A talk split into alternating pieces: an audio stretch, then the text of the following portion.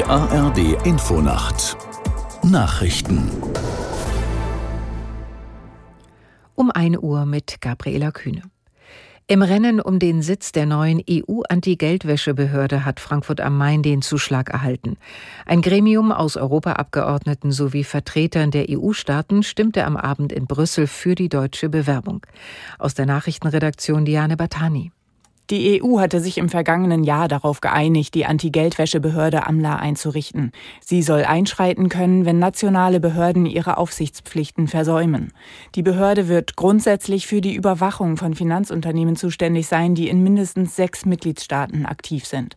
Außerdem wird sie sich auch mit der Finanzierung von Terrorismus befassen, um den Kampf gegen illegale grenzüberschreitende Finanzaktivitäten besser zu koordinieren.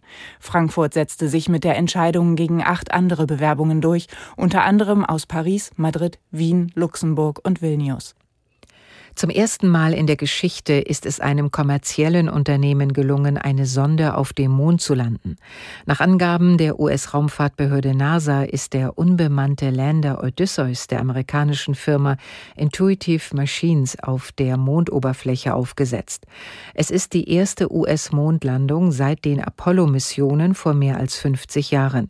Odysseus war vor etwa einer Woche an Bord einer Trägerrakete des Raumfahrtunternehmens SpaceX zum Mond gestartet gestartet.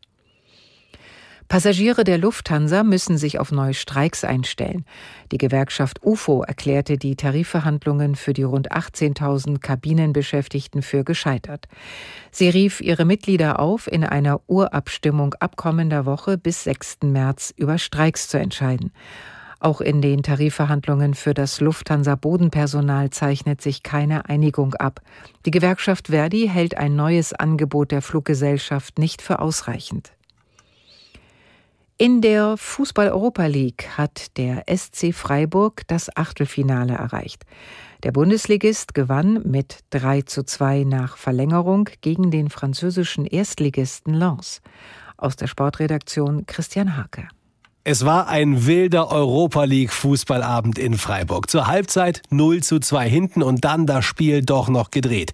Scholloy in der Nachspielzeit zum 2 zu 2 und dann Gregoritsch in der Verlängerung sorgten für den verdienten 3 zu 2 Erfolg über die Champions League Absteiger aus Lens.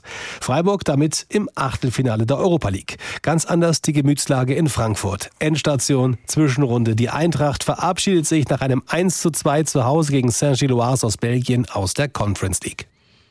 Das waren die Nachrichten. Das Wetter in Deutschland.